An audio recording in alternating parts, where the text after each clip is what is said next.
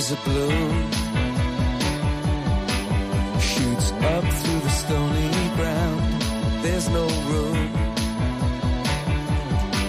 no space to rent in this town. You're out of luck. And the reason that you had to care, the traffic is stuck. And you're not moving anywhere. You thought found Comienza en Radio María Sexto Continente. Con el obispo de San Sebastián, Monseñor José Ignacio Munilla.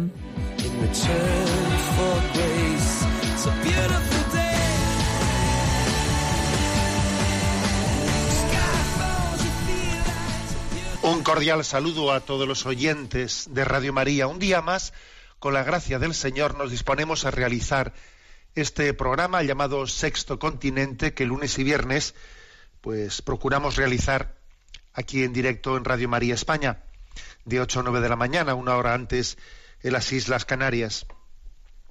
Hoy no es un día cualquiera, no lo es ninguno, ciertamente.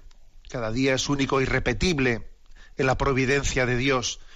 Pero en esta víspera, en esta vigilia del Día de la Virgen de Fátima, cuando mañana se cumplen 100 años de la aparición de la Virgen María aquellos pastorcillos en aquel pequeño poblado de Portugal, el Papa, el sucesor de Pedro, el Papa Francisco, visita aquel santuario como peregrino a la casa de la Madre y mañana se dispone a canonizar a dos de esos tres videntes de la Virgen de Fátima. Y obviamente no es un día cualquiera porque son 100 años de historia en los que los periódicos han dado muchas noticias. Han dado noticias por aquí, por allá, guerras que vienen, guerras que van. Pero fijaros bien, los, los ojos del hombre, esos que llenan páginas de periódicos y telediarios, no han sido capaces de captar cuál ha sido el acontecimiento fundamental en este último siglo. En este último siglo, en estos 100 años, lo principal que ha pasado en la historia ha pasado desapercibido a los ojos de, de- de los periódicos de información general. Ha sido la presencia de María en Fátima y su designio de salvación encomendado por su Hijo, ese designio de salvación para con la humanidad. Al final mi corazón inmaculado triunfará. Y en esas estamos, en esa batalla contra Satanás. Eso, lo- eso los ojos humanos no lo han visto. Pero repito, lo principal que han pasado en este último siglo ha sido eh, la presencia maternal de María, el designio de su hijo de vete, te los encomiendo, acompáñales que se están destruyendo entre ellos, están creando una, una cultura para la autodestrucción, y yo te los encomiendo. Fátima es lo más importante que ha acontecido en la humanidad en los últimos 100 años. Y nosotros no lo hemos visto. Muchos no lo han visto. Quizás algunos vieron un milagro aquel 13 de octubre, de aquello que, que pasó allí, que decenas de miles de personas vieron que un sol daba vueltas. Eso igual salió un poco en los periódicos, pero vamos, les tomarían por algunos unos alucinados, ¿no? Pues sí, no es un día cualquiera, ciertamente. Es, el cardenal secretario de Estado, que está allí ya en estos, en estos momentos, pues él ha hecho unas afirmaciones diciendo que Fátima es un signo, es un signo vivo de que Dios todo lo puede. Sí, Dios todo lo puede. Han venido imperios, ¿no? que se han pretendido levantar contra la fe y, tenían los pies de barro y han caído y han caído y tenían los pies de barro. En este momento hay otros otros imperios que se levantan, ¿no? Como fue el marxismo en su momento. En este momento hay otros falsos dioses, otras idolatrías que han sustituido el marxismo o que son una especie de metástasis de, de aquel marxismo anterior. Pues eh, lo que es la frivolidad, por ejemplo, lo que es el materialismo, lo que es el individualismo, ¿no? En la visión de aislada del hombre, lo que es la ideología de género, lo que es la, el olvido de la creaturalidad del hombre, o sea, tantas falsas idolatrías que se levantan que parecen invencibles, pero, ¿sabéis? Tienen los pies de barro. Y el hombre levanta muros que luego Dios en su misericordia pues eh, sopla con, con, la fuerza del, viento del Espíritu para poder derribar y construir pues una ciudad nueva, una, una sociedad nueva que se construye y nace del corazón inmaculado de María. Hoy no es un día cualquiera, ciertamente que no. Bueno, pues desarrollamos este programa en este día tan especial, recordando que tenemos una Estamos en el mes de mayo, que este mes de mayo es un mes muy especial para Radio María, porque hace su campaña, una de las dos campañas principales, la de Navidad y la del mes de mayo, pues, pues este mes estamos todos llamados a colaborar con Radio María en su sostenimiento. Eh, os recuerdo a todos que especialmente hay un teléfono 902 500 518 902 500 518 en, está habilitado pues para poder eh, ayudar en esta campaña de sostenimiento de Radio María. Estará a vuestra disposición en cuanto que termine el programa, pero especialmente a las 11 de la mañana sé que hoy va a haber un programa especial sobre esta campaña de Radio María. Y bueno, pues no hace falta que recuerde que este programa tiene un correo electrónico sextocontinente al que podéis hacer llegar vuestras preguntas, aportaciones y también que existe la cuenta de, Twitter arroba obispo munilla y el muro de Facebook y de Instagram que lleva mi nombre personal, con el que también pues tenemos una cierta interacción eh, que se une a este programa, ¿no? Bueno, vamos a ver qué primer tema eh, elegido para comentar en este en este programa que va a ser un poco, digamos, múltiple. Bueno, pues, pues una cosa, vamos, mi primer tema es el siguiente. Eh, esta misma mañana estábamos escuchando noticias impresionantes, ¿no? sobre lo que sobre el desequilibrio tan grande que se está generando en la utilización de la tecnología en la sociedad en general y especialmente pues en los más jóvenes, en los más pequeños.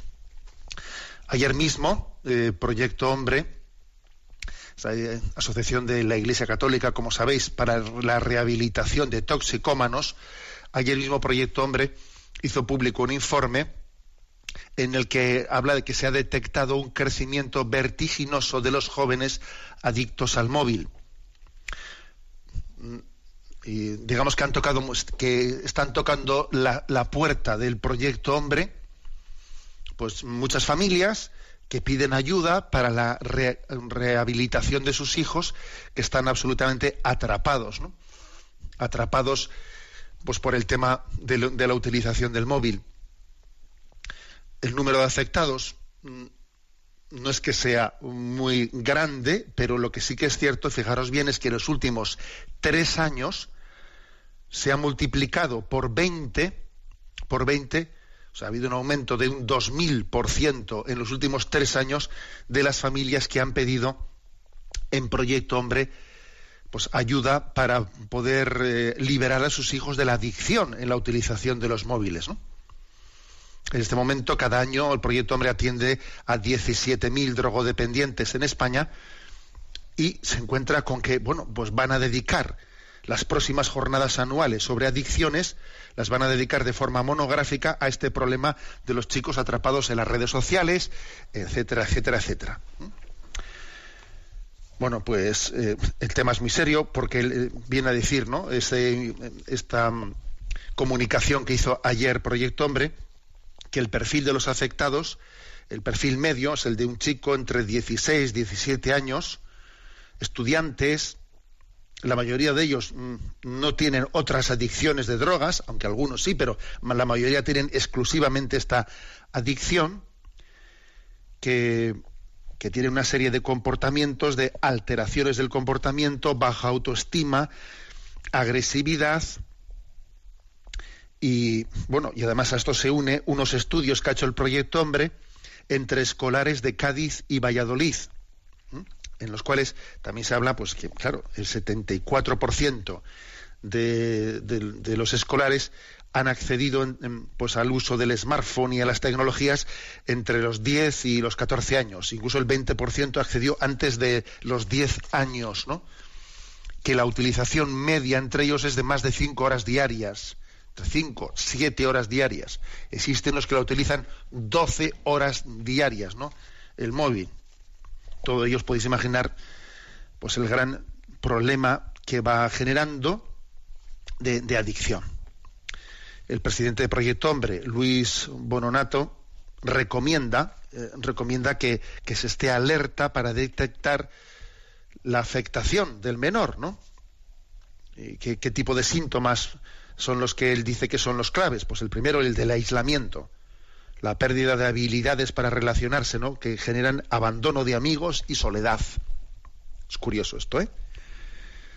Segundo lugar, ¿no? Dice él, alteraciones del comportamiento, conflictos familiares, desorden, desorden, ¿no? Incluso conductas agresivas, alteración del sueño. Y tercero, trastornos emocionales como apatía, desmotivación, inestabilidad emocional. Estos son los, signos que, que, ha detectado, ¿no? O sea, que dice el, el presidente de Proyecto Hombre que hay que estar atento a ellos. Pero es que no termina eso. Esa ha sido una noticia que hoy mismo se está dando en los, teletipos. Pero es que además también esto viene acompañado de una segunda noticia en la que se dice que como en Cataluña se han detectado cinco casos de la ballena azul. ¿Qué es eso de la ballena azul? Bueno, pues lo de la ballena azul, pues eh, bueno, resulta que es que es un juego de esos, de esos juegos de reto que está también presente en las redes, en los que se les invita a los adolescentes pues a, a dar una, determinada, una, una, especie de dar pasos no de atrevimiento de atrevimiento pues en ir eh, infligiéndose heridas en el propio cuerpo para ir eh, autohiriéndose para hacer en la piel eh, con un cuchillo, con una navaja, la, imagen de una ballena azul y luego resulta que eso se, saca una fotografía, se envía por las redes. Bueno, pues ahí se ha detectado cinco casos de niños en un instituto de Santa Coloma de Gramanet que están allí, pues eso, pues jugando a la ballena azul, infligiéndose daño en su propio cuerpo y luego mandándolo, eh, mandándolo por las redes, ¿no? Pero no solo esto, también eh, al mismo tiempo, al mismo tiempo hemos, tenido también noticia de que en Italia un sacerdote exorcista, de esos que los obispos pues ha encomendado que se encargue de, del tema de la lucha contra Satanás, de el realizar exorcismos para la liberación contra Satanás, un sacerdote llamado Antonio Matatelli, de la diócesis italiana de Tricarico, ¿eh? bueno, pues eh, ha, hecho, ha hecho público pues el riesgo también de que Satanás, en este momento, una de las formas que tiene de infiltrarse, pues eh, puede ser a través de Internet. ¿eh? ¿Cuántas veces pues, hemos escuchado que de las formas que puede tener Satanás también de para hacer un influjo un influjo diabólico satánico a veces ha sido que si las que si los juegos de la ouija que si cosas de ese estilo no pero mm, advierte este exorcista que Satanás sabe jugar a la última, sabe jugar a la última y que él dice da testimonio de que está acompañando un caso en el que él ha visto con claridad que el influjo satánico ha sido introducido a través de eh, a través de internet o de determinadas formas de, utilización de internet ¿no? bueno entonces uno hace eh, pues este pequeño este repaso que, he hecho, ¿no? que si el proyecto hombre, el informe sobre, sobre consumo, sobre, el aumento de un 2.000% en los últimos tres años de familias que piden ayuda para liberar a sus hijos de la adicción a las nuevas tecnologías, que si los cinco casos de la ballena azul en Cataluña que se hacen públicos hoy, que si el exorcista de, de, Italia que advierte que él conoce caso concreto en el que eh, Satanás se ha servido de Internet para, para llegar a poseer las almas, entonces dice uno, oye, mm, esto parece que, no, que hay que tomárselo en serio, ¿no? Parece que hay que tomárselo en serio. Pues sí, porque es que aquí hay una, una gran paradoja. Nuestro mundo que tanto ensalza, idolatriza la libertad, está lleno de adictos, está lleno de esclavos. Dime de qué presumes y te diré de qué careces. Nuestro mundo que tanto ensalza e idolatriza la libertad está lleno de adictos esclavos. Esta es la verdad. ¿eh? Satanás se, parte de risa, vamos, se tiene que partir de risa viendo, viendo un mundo que reivindica la libertad contra Dios y paradójicamente acaba atado de pies y manos en una esclavitud patente, patente, ¿no? Pretendía ser libre sin Dios. Fíjate cómo estás atado de pies y manos. Es una es una constatación, vamos, que es que la ve un ciego. Es obvio ¿eh? que, esto ha ocurrido. Pretendía ser libre sin Dios. Ahí tienes. ¿eh? Ahí tienes una, una cárcel fabricada por ti mismo en la que tú eh, pues te pones los grilletes a ti mismo y te sientes incapaz, ¿no? Porque ¿cuál es el problema de fondo? Vamos a ver, obviamente, pues eh, los técnicos y los, los especialistas, los terapeutas tendrán que jugar la partida a su nivel. Pero bueno, a mí no me toca aquí hacer de terapeuta, ¿no? Cada uno tiene que abordar el tema desde, desde su nivel. Y a mí me parece que me toca me toca hacer otra lectura distinta en la que, tenemos que caer en cuenta de que el problema de fondo, el problema de fondo es el individualismo al que nos ha conducido nuestra sociedad, ¿no? Un individualismo que nos hace vulnerables. Si no hay familia, si no hay amistad, si no hay compromiso social, cada uno se va encerrando en su pequeña burbuja Estamos en una sociedad en la que hay, pues, al, mismo tiempo una desmotivación del movimiento asociativo, del estar presente en la vida, en el mundo. Nos acostumbramos cada uno a divertirse en solitario ante una pantalla. Nos estamos acostumbrando a no tener amigos. Nos estamos acostumbrando a que la familia sea una pensión a turnos una pensión en la que cada uno va y encuentra la comida en el microondas y no existe un encuentro, no existe un diálogo, tiene más peso en la vida de un niño lo que ve en la pantalla de su móvil que lo que ve en sus padres.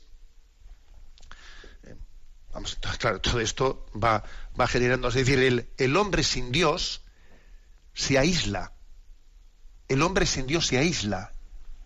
Es curioso que Dios cuando se hace presente en nuestras vidas, Dios se hace presente construyendo un entorno de comunión en nosotros, especialmente el familiar y luego el social. ¿eh? A la luz de Dios, el hombre es un ser social. Sin la luz de Dios, el hombre está aislado.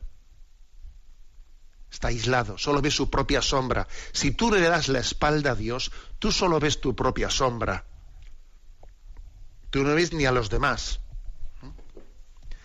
Decía el doctor Aquilino Polaino, pues una autoridad en la, en la psiquiatría española, decía el que el individualismo es el cáncer del siglo XXI. El individualismo es el cáncer del siglo XXI. Lo que ocurre es que también hay que decir que ese individualismo ha nacido de, de la ruptura de, nuestra, de nuestro vínculo con Dios. El hombre rompe con Dios y no está más unido a los demás, ¿eh? no, no, todo lo contrario. Tú das la espalda a Dios y te quedas sin prójimo. Es que sin Dios no hay prójimo. Y es que sin prójimo tú, en tu aislamiento, estás buscando, estás buscando algo a lo que agarrarte, que acaba siendo una adicción, que puede ser el placer, ya que no tengo amor, un poco de placer, por favor, ya que estoy colgado en la vida, dame una pantalla en la que entretenerme. Es tremendo. ¿eh? Sin Dios se genera un individualismo que nos tiene atrapados ¿no? en, una, en una búsqueda de compensaciones, de compensaciones que obviamente no nos compensan de nada, pero intentan mantenernos engañados. Sí, el, el individualismo es el cáncer del siglo XXI y detrás de ese individualismo se esconde nuestra, nuestra ruptura con Dios. Bueno, pues no es, no es poco, ¿eh? no es poco, digamos, eh, esta manera de amanecer. Yo, según me duchaba esta mañana, escuchaba que informe en la radio, ¿no? informe que si el proyecto hombre, que si las cinco, que si la ballena azul, que si el otro, que sí, es curioso. ¿eh? Vamos a retomar ¿no? nuestra, nuestra relación profunda con Dios, que es la que nos estructura, que es la que pone las bases de nuestra, eh, de nuestra vivencia en sociedad. Bueno, un detalle, eh, una, noticia os cuento. Hoy también, que decía que al principio que no es un día cualquiera, hoy tenemos aquí en San Sebastián, un poco por dar envidia, pero bueno, mm, compartiremos con todos esto. ¿eh? Hoy tenemos a las ocho y media de la tarde en la Catedral de San Sebastián la presencia de Gonzalo Mazarrasa, sacerdote cantautor conocido en Radio María por sus canciones, que va a dar un recital y vamos a poner una gran pantalla en la Catedral de San Sebastián, una gran pantalla pues para seguir también el encuentro del Papa en Fátima, al mismo tiempo que escuchamos también las canciones de Gonzalo y sus comentarios, y luego rezamos el rosario todos, ¿no? Desde la plaza de Fátima. Comenzaremos a las ocho y media. Bueno, Gonzalo, quisiera hoy también aprovechar esto, mm, este, este motivo, esta ocasión. Creo que se, se caracteriza no por tener una voz buena, no, no por tener, digamos, unas características que son las que suelen destacarse de, ¿eh? de imagen, de voz, de look, no, de eso nada, ¿no? Se caracteriza, pues, por, por poner, por poner letra, por poner música a esa visión de la vida desde los ojos de Dios, que es ver la vida desde la perspectiva de la revelación. ¿Cómo ve Dios este mundo? ¿Cómo, ¿Cómo, lo verá Dios? ¿Qué lectura hace él? Bueno, pues Fijaros, Santos Inocentes es una canción compuesta por Gonzalo sobre los niños abortados. Santos Inocentes. Es atrevida la, eh, el título de la, o sea, el título que, que adjudica a esos niños abortados. Sí, porque esos niños abortados, en parte, pues pensamos que son acogidos por Dios, pues como, como cualquier niño que ha fallecido sin uso de razón después de haber nacido, ¿no? Pero es que quizás en este caso todavía hay un plus, y es que se han asomado también al, al martirio, al martirio de la vida, como aquellos santos inocentes que murieron allí en Belén, en el entorno de Belén, en, en vez de Jesucristo. Murieron en vez de Jesucristo aquellos santos inocentes. Y estos niños de nuestros días en España, más de 100.000 niños al año ¿no? que mueren abortados, también eh, podemos calificarlos de santos inocentes, porque mueren en vez de Jesucristo como, como mártires, cual si, de, cual si de mártires se tratase, mueren en vez de Jesucristo, porque es que Jesucristo muere en ellos, ¿no? Jesucristo, no olvidéis que, que pudo haber sido sacrificado por aquel Herodes, en aquel momento y fue la Sagrada Familia la que le custodió. Bueno, pues os invito a escuchar la profundidad de esta canción Santos Inocentes. En ella se habla de una estadística terrible, ¿no? Anual, que es como un parte de guerra, con 100.000 muertos solamente en España, millones, ¿no? En el mundo. Pero lo que más me impresiona de esta canción que vamos a escuchar es que al final se habla de misericordia. Estos niños que ahora son sacrificados sin que nadie les defienda, serán quizás quienes nos juzguen cuando nos presentemos delante de Dios. Pero los que fueron condenados darán un veredicto de misericordia a quienes fueron sus condenadores. Darán un veredicto de misericordia cuando vean un corazón arrepentido. Os invito a escuchar esta canción os concibieron por error. No entrabais en el lote de los privilegiados, unos indeseados, sin pedigrí, sin dote. En nombre de la libertad, de la basura al bote echaron vuestros restos sin ni siquiera daros derecho a tener nombre. Solo queda el rastro de vuestro breve paso en un infame informe que crece cada año como un parte de guerra del hombre contra el hombre. Fuisteis el fruto del horror, los hijos de la noche el chivo expiatorio de un ataque de insomnio de todos los más pobres. Decían hacer el amor y ahogaron vuestras voces. El grito silencioso, pequeños pechos rotos de vuestros corazones. Quizá no estabais sanos, quizás seráis deformes o un poco retrasados. Quizás os fabricaron en un tubo de ensayo y fuisteis demasiados. Inocentes y santos sois, Cordero Inmaculado, Jesús os precedía, de todos rechazado, muerto y resucitado. En aquel día juzgaréis a los que aquí os juzgaron, indignos de estar vivos, y serán perdonados los que nos perdonaron. Vendrán arrepentidos, contritos y humillados los que nos perdonaron.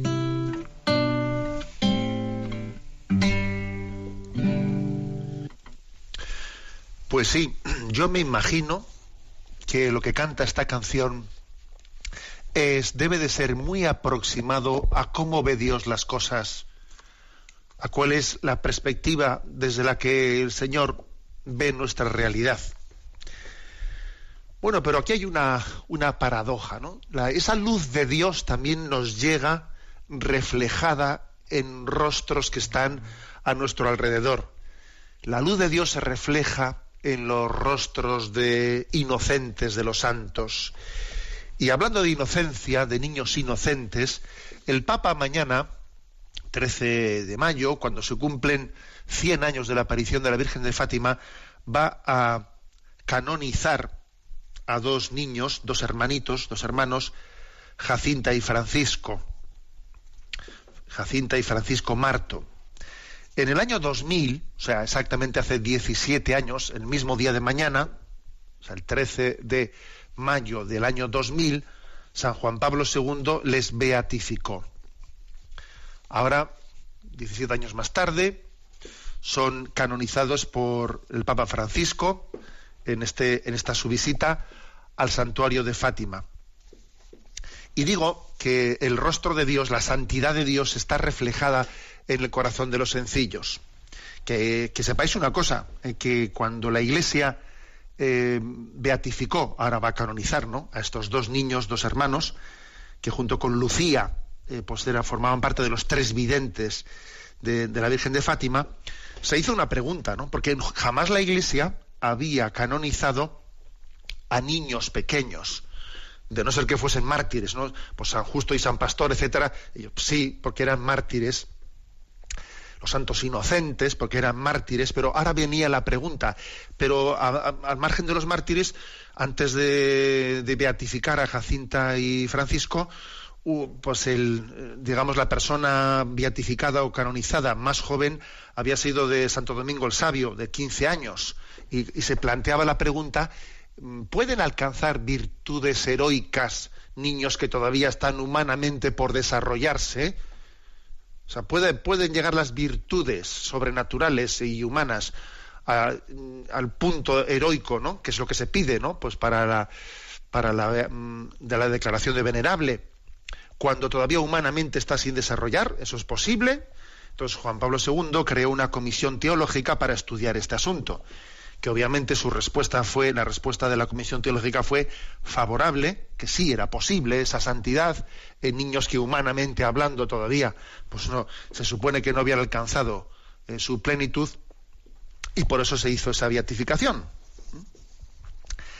¿Por qué? Pues porque Dios cuando, cuando elige un alma le puede hacer correr mucho, sí, le puede hacer correr mucho le puede, puede hacer que en un momento de gracia se alcance una madurez que por la vía del crecimiento humano no se hubiese podido alcanzar, vamos, ni, ni, no voy a decir ni en 90 años, ni en cinco vidas, ¿no? Es que la gracia de Dios, la gracia de Dios, pues es que es, primero, es gratuita y segundo, es de Dios. ¿Eh? Ni más ni menos. Entonces conviene si me permitís, una pequeña eh, exposición o retrato de cómo el Señor hizo ¿no? este, este milagro de la santificación de los niños. Porque sí, la santificación es un milagro, es un milagro. Aunque luego la Iglesia pida milagros, ¿no? En el proceso de canonización, pues para que son como signos externos que garantizan, ¿no? Que, que dan testimonio de, la santidad de ese niño, pero en el fondo la santidad en sí misma es el mayor milagro, ¿no? Ocurrió que 20 años después de la muerte de estos niños, bueno, que es que además Jacinta y Francisco tenían siete años y ocho años cuando, pues cuando vieron a la Virgen, siete y ocho añitos, ¿eh? y murieron enseguida. Pues a los dos añitos, a los dos años o, un poco menos, a los dos años en el caso de, Jacinta y un año en el caso de Francisco murieron después. Y a la Virgen les había anunciado que iban a, a morir muy rápido, a diferencia de Lucía, que se quedaría ella para, eh, pues para dar testimonio de ese mensaje de la Virgen.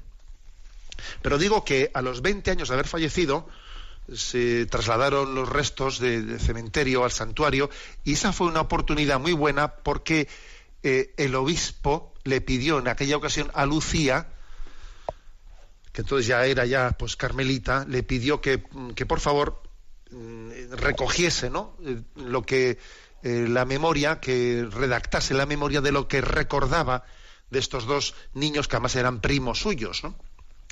¿Qué recordaba eh, Lucía, perdón, de Francisco y de Jacinta? Pues esos, esas, esas cosas que nos quedaron recogidas por Lucía hoy en día son un tesoro para hacer una pequeña estudio e investigación de cómo Dios puede llevar la santidad por, por, de los pequeños por vía rápida. De, cuenta Lucía que su prima Jacinta, que era la más pequeñita de siete años, pues tenía muy buen corazón, que era dulce, tierna, que era amable, pero, mm, pero Lucía eh, contó también, eh, o sea, como el obispo le dijo que contase toda la verdad de lo que recordaba, pues también Lucía no ahorró todos los defectos que ella veía que, tenía, había tenido Jacinta, ¿no? Antes de ver a la Virgen. Sí, Jacinta había tenido muchos defectos, ¿no? Y así, pues Lucía cuenta como era así bastante antipática, eh, susceptible, se enfadaba en los juegos, se enmudecía cuando estaba enfadada, se amoinaba, dice que es gracioso ese término, no se amoinaba, no había manera de jugar con ella si ella no elegía el juego y la pareja con la que había que jugar. Eh, pues eso, tenía muchas rabietas, ¿no? Muchas rabietas, lo que se dice entre los niños. Es una enfadica, es una enfadica. Y además, después de haberse enfadado, no te, no te creas que se, se le pasaba fácilmente. Pues había que convencerla, había que rogarla, rogarla, y los otros, o sea, que tenía un carácter que no veas tú para purificarla, ¿no? muy maja niña, pero con muchos defectos, ¿no? Bueno, pues lo que es impresionante es cómo cambia esta niña de, siete años cuando ve a la Virgen, después de ver a la Virgen. A partir de ese momento destaca en ella la, humildad de una manera tremenda, ¿no? O sea, ver, ver, ver a María, para ella es eh, ser purificada plenamente de, de, muchas vanidades, de muchas tonterías, ¿no? A mí eso me ha recordado mucho a, a ese San Ignacio de Loyola, que está muy tentado en su vida, ¿no? De contra la pureza, y que en el momento en el que tiene una visión de la Virgen María en su convalecencia en la casa torre de Loyola, cuando ha sido herido en la defensa del castillo de Pamplona y cuando es llevado a la casa torre, allí tiene un tiempo de convalecencia donde se produce su conversión, casi decimos, ¿no? Allí, allí aquí se entregó a Dios Íñigo de Loyola. Después de esa conversión, eh, María tiene un momento en el que se presenta delante de él, ¿no? En una visión interior de María. Bueno, pues luego cuenta que a partir del momento en que vio a María, pues se, disiparon de él cualquier tentación contra la pureza. Ya no tuvo nunca más en su vida una tentación contra la pureza, San Ignacio de Loyola, después de haber visto, visto a la Virgen María. Y fíjate, Jacinta, aquella niña, ¿no? Pues que tenía pues sus cualidades, pero tenía sus defectos de ser pues una eh, pues una rabieta, así ser una egoísta y querer ser ella siempre la que eh, en los juegos lo decidía todo y tal. Oye, ve a la Virgen María y eso se cambia completamente, ¿no? Ver a la Virgen María es signo de pureza para San Ignacio de Loyola.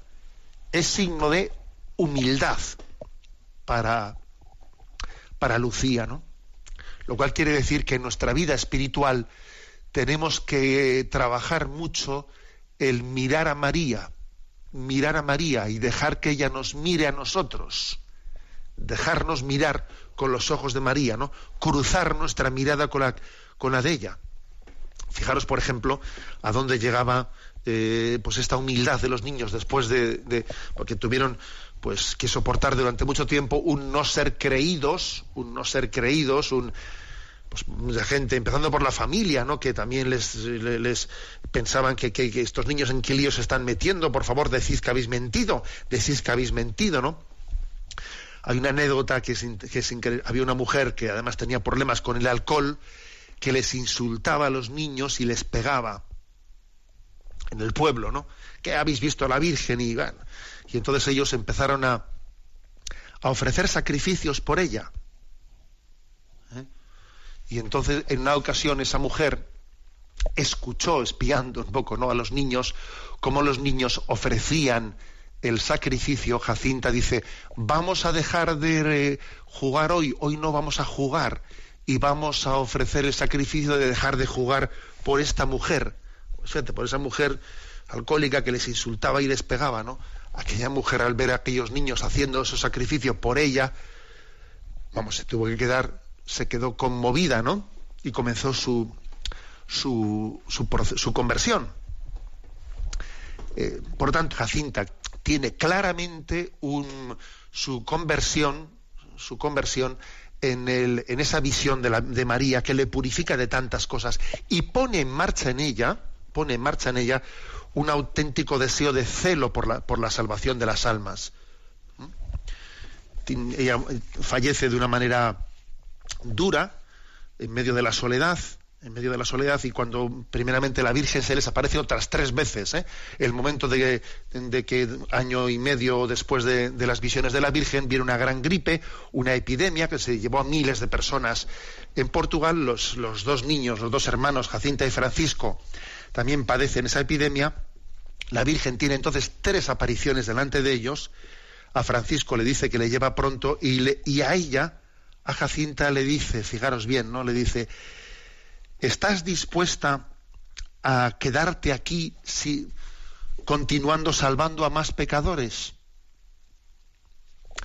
Fíjate, la Virgen se lo pregunta y Jacinta le dice, sí, sí, estoy dispuesta me quedo más tiempo si hace falta, ¿no? En esa enfermedad y en ese sufrimiento. Y, fíjate, y entonces ella tiene que vivir en un hospital y al final morir también sin su familia, sola en un hospital. Incluso, fijaros, hasta purificada de que el capellán el último día ella deseaba recibir a Jesús en la Eucaristía, pero el capellán, por un designio de, de purificación, pues le dice, no, si tú no estás tan mal y no le dan la comunión y, fallece esa noche sin su familia, sin recibir a Jesús, en la más absoluta soledad, una niña de esa edad de ocho añitos, y ofreciéndolo todo por la salvación de los pecadores, ¿sabes? Un alma que ama y que solamente deseaba salvar almas. Tiene ya una frase que es tremenda, ella dice una frase lo que no entiendo es cómo, cómo el Señor no, no, les enseña, no les muestra el infierno a todos como nos lo, ha mostrado nosotros en una de las visiones para que también todo el mundo tenga conciencia de, de, lo, de lo principal que es la lucha por la salvación de las almas. Pone esta es Jacinta, ¿sabéis? Esta es Jacinta, en la cual sobre todo se subraya eh, el amor por el amor el amor al Señor que quiere salvar almas. Es una reparación de querer salvar almas por el Señor. Ofrecer toma una, gran conciencia de cómo se, cómo las pequeñas renuncias, los pequeños sacrificios, las oraciones, que en sí son poca cosa, pero Dios las ha asociado a la redención del mundo y a la salvación de las almas. Esta es Jacinta, la que va a ser canonizada por el Papa Francisco mañana, si Dios mediante. Antes de continuar con su hermano Francisco, os invito a escuchar esta, esta canción Me Basta de Gonzalo Mazarrasa. ¿De dónde viene el título Me Basta? Bueno, pues viene obviamente de, de aquella máxima de San Ignacio de Loyola. Todo es vuestro, disponed, dice San Ignacio al Señor, ¿no? Todo es vuestro, disponed todo a vuestra voluntad. Dadme vuestro amor y gracia que con esta me basta. Fíjate, sin duda alguna Jacinta diría, mira, a mí me basta la gracia de Dios. Aunque fíjate, aunque no tenga salud, aunque me quede sin la compañía, aunque todos me, llamen que estoy loca, aunque se rían de mí, aunque al final mi familia no pueda acompañarme. Fíjate, uh, apareció una, una familia rica que cuando se enteró que la niña había sido la vidente, una familia rica le dijo, pues le vamos a mandar a un hospital de, de, Lisboa. Al final fue, fíjate, pues no pudieron en el hospital salvarla de su gripe y, ese llevarle a un hospital, lejos de ser un privilegio, acabó siendo una prueba más porque tenía que estar sin su familia. Su familia no tenía dinero para ir a verla. Y entonces ella, despojada, purificada de todo, puede decir con San Ignacio de Loyola, ¿no? Me bastas tú, Jesús. Dame tu amor y tu gracia, que solo eso me basta. Escuchamos esta canción eh, de Gonzalo Mazarrasa, Me basta.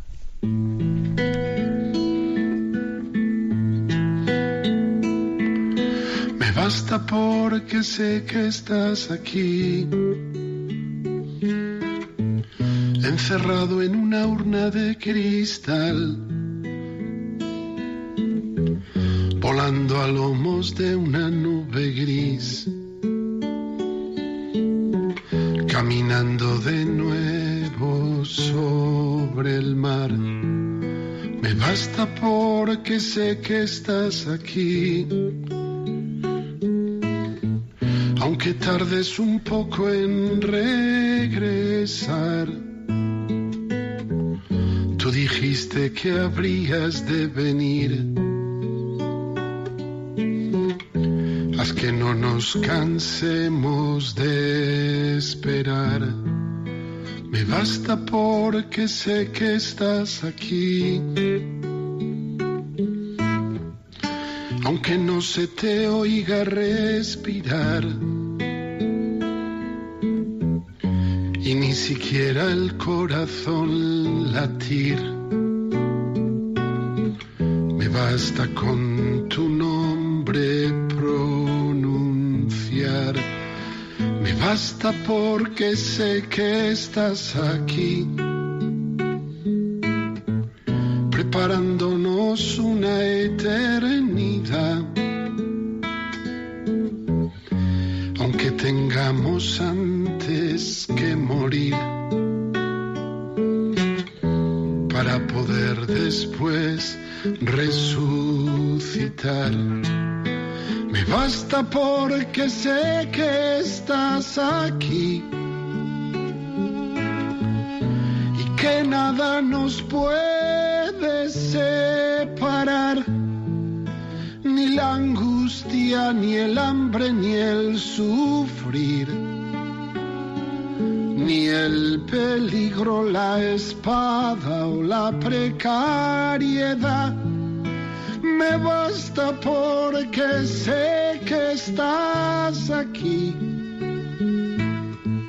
y que eres el principio y el final que te obedece el tiempo y el sol sale para ti, que das orden al viento y deja de soplar.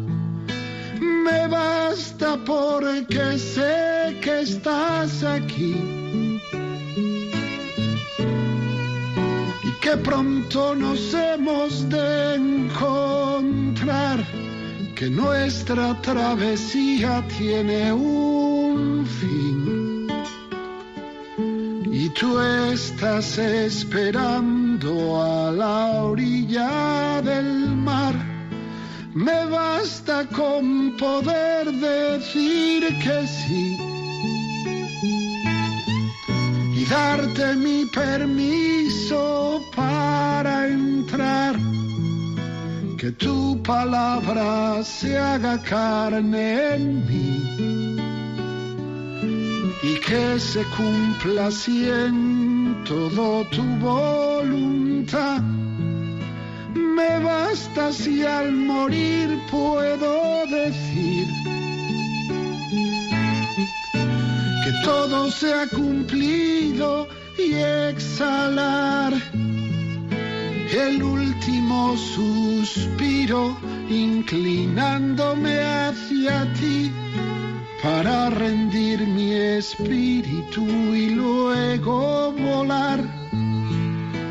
Me basta porque sé que así te basta a ti.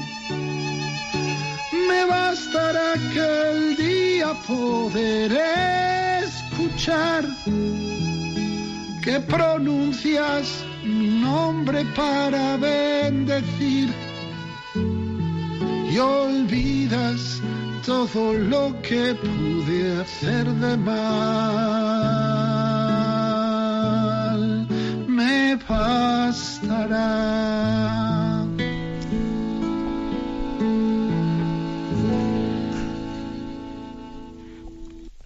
Me bastas tú, Señor, me basta tu presencia, me basta con saber que estás aquí. El Dios escondido, como decía, como le gustaba decir a Jacinta, el Dios escondido, así le descubrió ella a Jesús en la Eucaristía. Bueno, y su hermano Francisco, que tenía un añito más que ella, tenía ocho años cuando,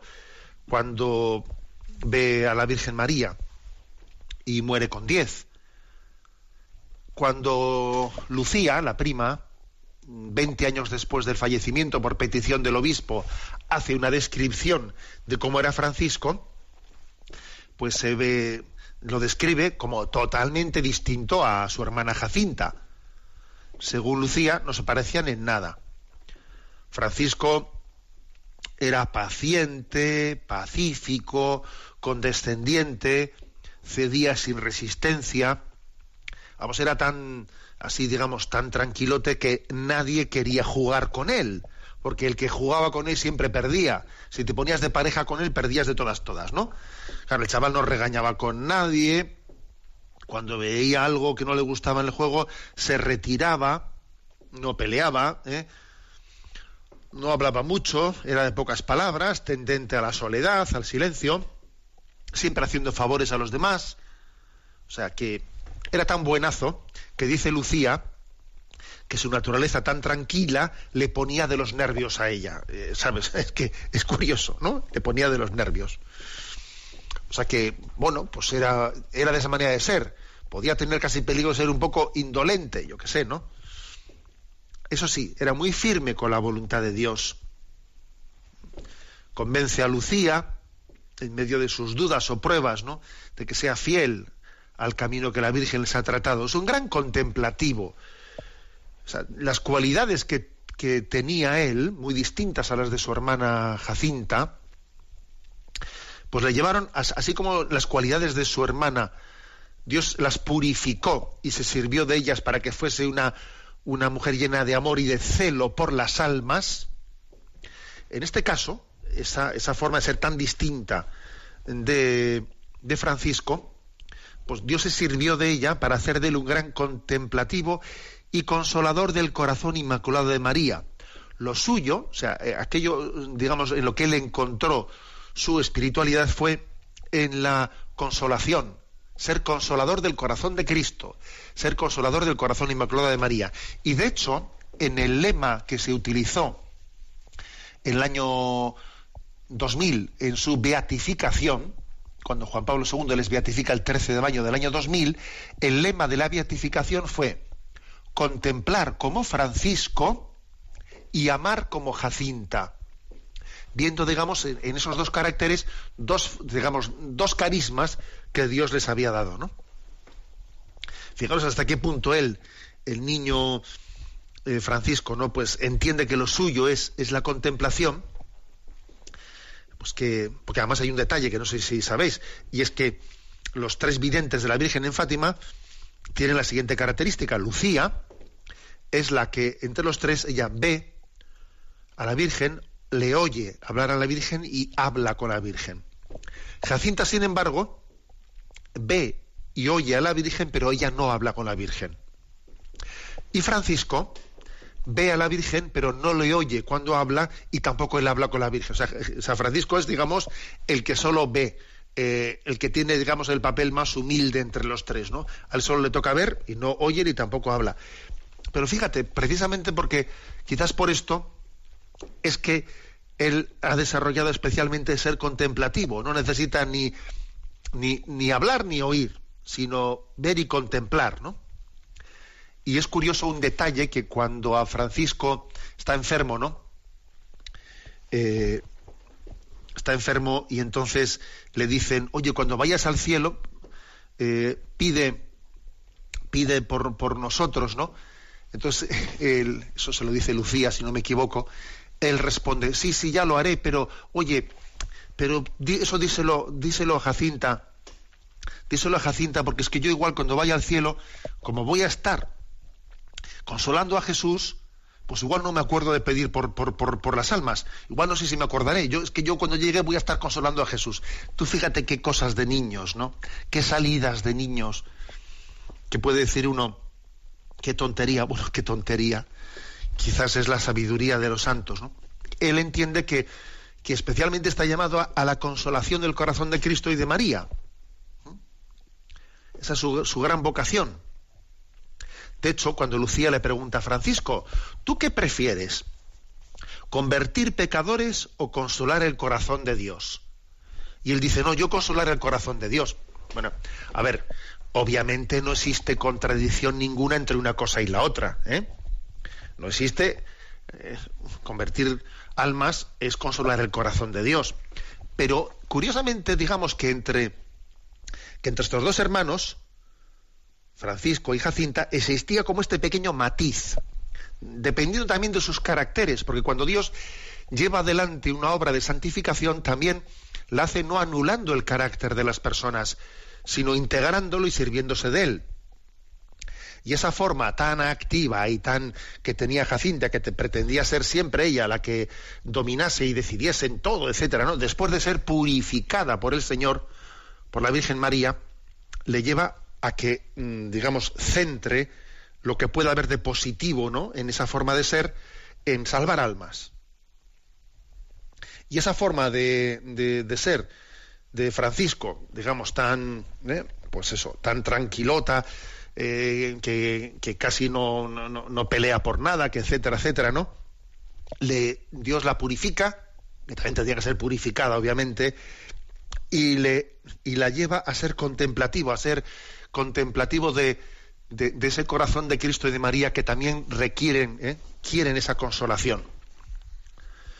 Bueno, pues es curioso ¿eh? cómo el Señor llevó adelante esta, este camino de, santificación, que, es, que es una gran lección. ¿no? Dice, ¿cómo, cómo, hay que hacer, ¿cómo hay que llevar adelante la reparación y la consolación? Y dice Francisco, pues primero dejando de ofender a Dios. Primero deja de ofenderle. Segundo, amarle afectivamente, ¿no? Y tercero, ofreciendo sacrificios. Sí, los pequeños sacrificios también llegan y alegran el corazón de Dios. Curioso, ¿no? Nosotros nos, en nuestra mentalidad nos, nos reímos de esto. Sí, nos reímos, ¿no? Y luego pasa lo que pasa, nos reímos de eso y en el fondo en esa en ese reírnos hay una gran una gran pobreza en nosotros. Bueno, dejemos que el rostro dejemos que la luz de Dios nos ilumine a través del rostro de, de estos dos nuevos santos, eh, Francisco y Jacinta, que son mañana canonizados por el Papa Francisco. Contemplar como Francisco y amar como Jacinta. este es también nuestro, nuestro ideal.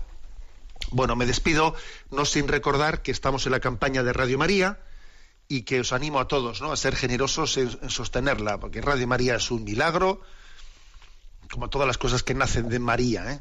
es un milagro y creo que es responsabilidad nuestra el que este milagro, pues a través de más frecuencias, incluso a través de la extensión en otras naciones a las que todavía Radio María no ha llegado, sé que Radio María España, por ejemplo, ha costeado el inicio de Radio María en algunos países de África y eso es una maravilla, ¿no?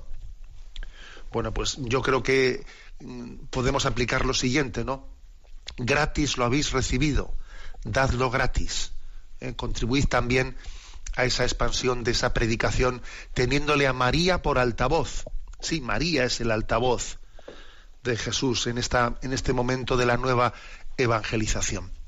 El teléfono para hacer los donativos es el 902 500 518 902 500 518 y sé que tenéis ese teléfono a vuestra disposición y que a las 11 de la mañana habrá campaña especial aquí en Radio María. La bendición de Dios Todopoderoso, Padre, Hijo y Espíritu Santo, descienda sobre vosotros. Alabado sea Jesucristo.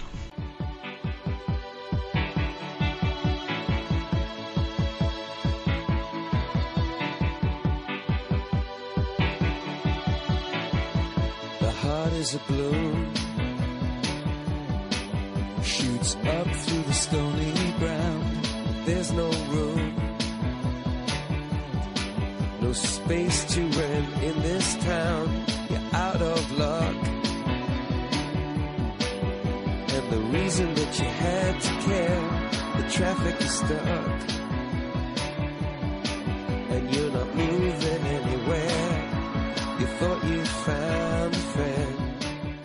Han escuchado en Radio María Sexto Continente, un programa dirigido por el obispo de San Sebastián, Monseñor José Ignacio Monilla.